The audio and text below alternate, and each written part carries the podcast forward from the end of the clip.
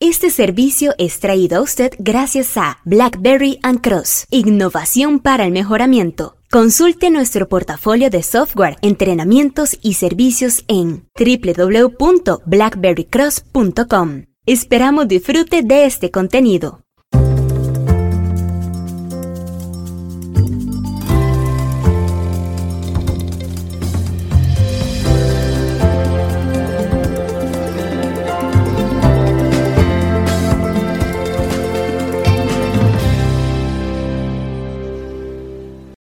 Calcula usted la vida útil de un producto perecedero?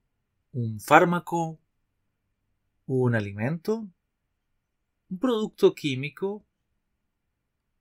Inclusive aquellos dispositivos médicos que se ven expuestos a condiciones también de expiración por vida útil debido a la presencia de un componente activo o de una degradación específica en alguno de sus componentes. ¿Cómo lo hace? Queremos pensar que lo hace utilizando las mejores técnicas estadísticas y los mejores procedimientos, pero nuestra experiencia nos indica que algunas compañías quizás no conocen sobre estas técnicas y han utilizado algunos mecanismos que podrían verse mejorados con esto que le vamos a sugerir utilizar el día de hoy.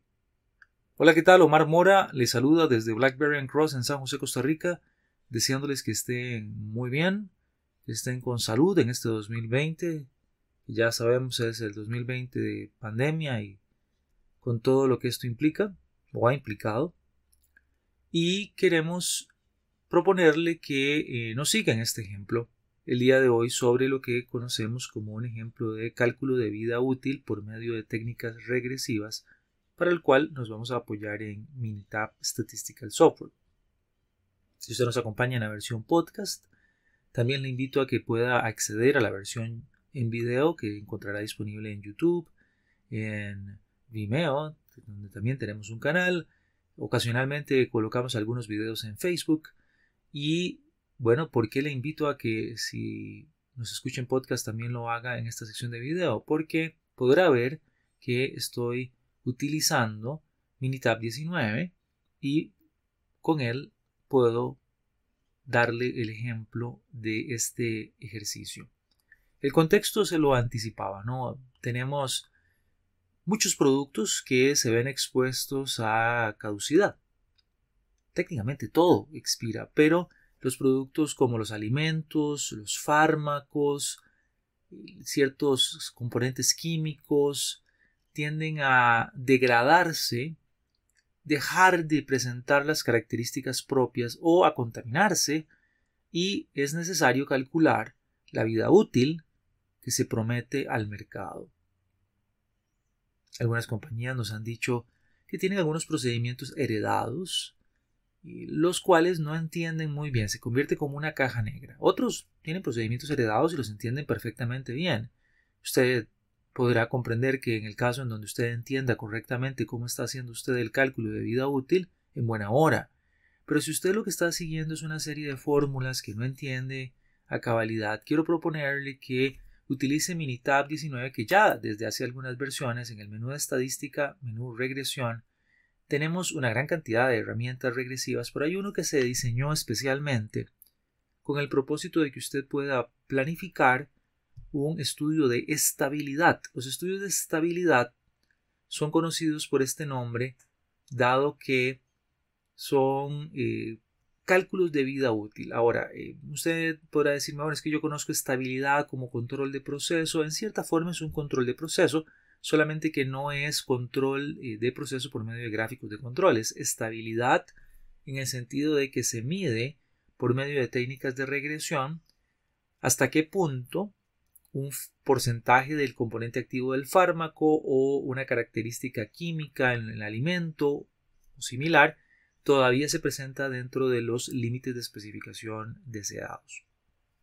En este caso, el estudio de estabilidad de Minitab le permite hacer la recolección de los datos o bien propiamente el estudio. Yo acá ya tengo un ejemplo en donde tengo eh, una columna de orden de corrida que no es más que un indicador consecutivo pero que es muy útil, que puede ser orden de corrida, fecha de la corrida, etc.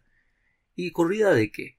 Bueno, básicamente para un estudio de estabilidad usted ocupa medir la degradación o el, deterioro, el comportamiento de ese componente activo o de ese indicador químico que señala la posible pérdida de características aptas del producto.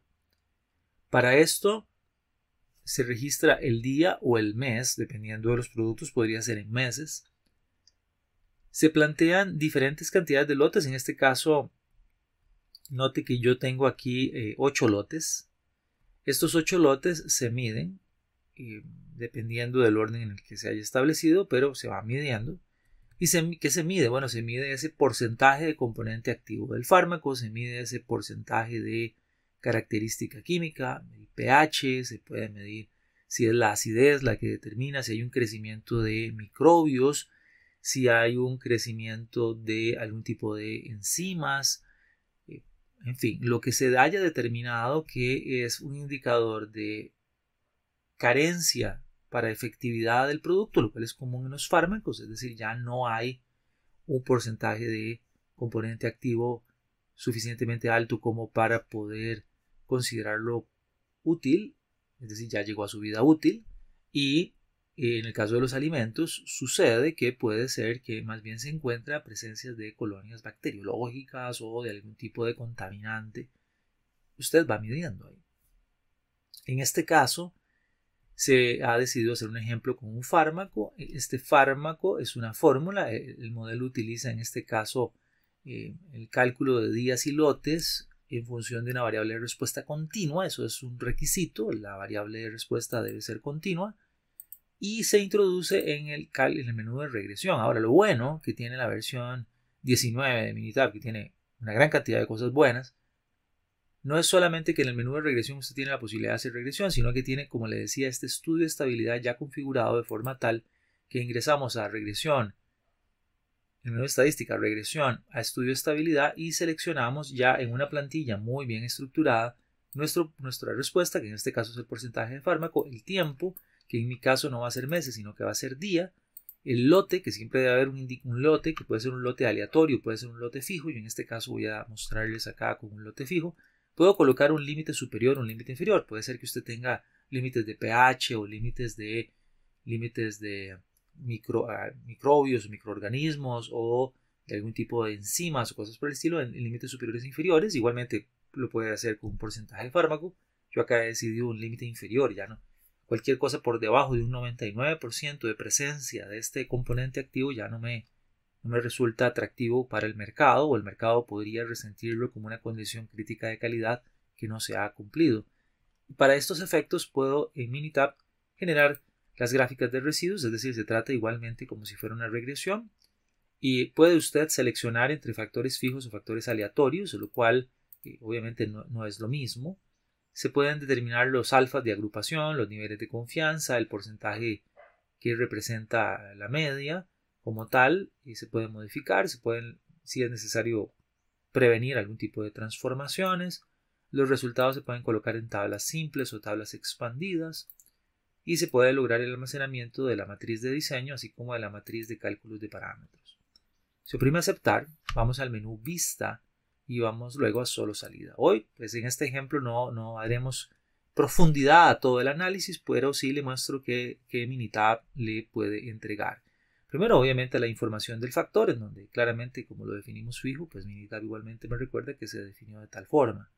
Tenemos una selección del modelo, que es una, una matriz propiamente de análisis de la variación, dividida en las fuentes de variación, que en este caso obviamente sabemos que no son el día y el lote, pero se atribuyen a esos indicadores en día y lote, así como su interacción o posible interacción, queda una variable de error, como en cualquier análisis de varianza o análisis de variación.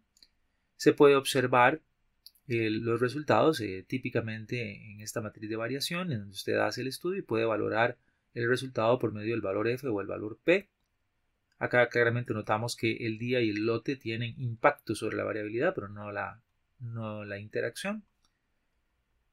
Puede ver usted luego ya el resumen propiamente de la regresión, en donde se plantea la desviación estándar, sumamente importante, del modelo, el, R cuadrado, así como el R cuadrado ajustado, el PRES, y el R cuadrado de predicción.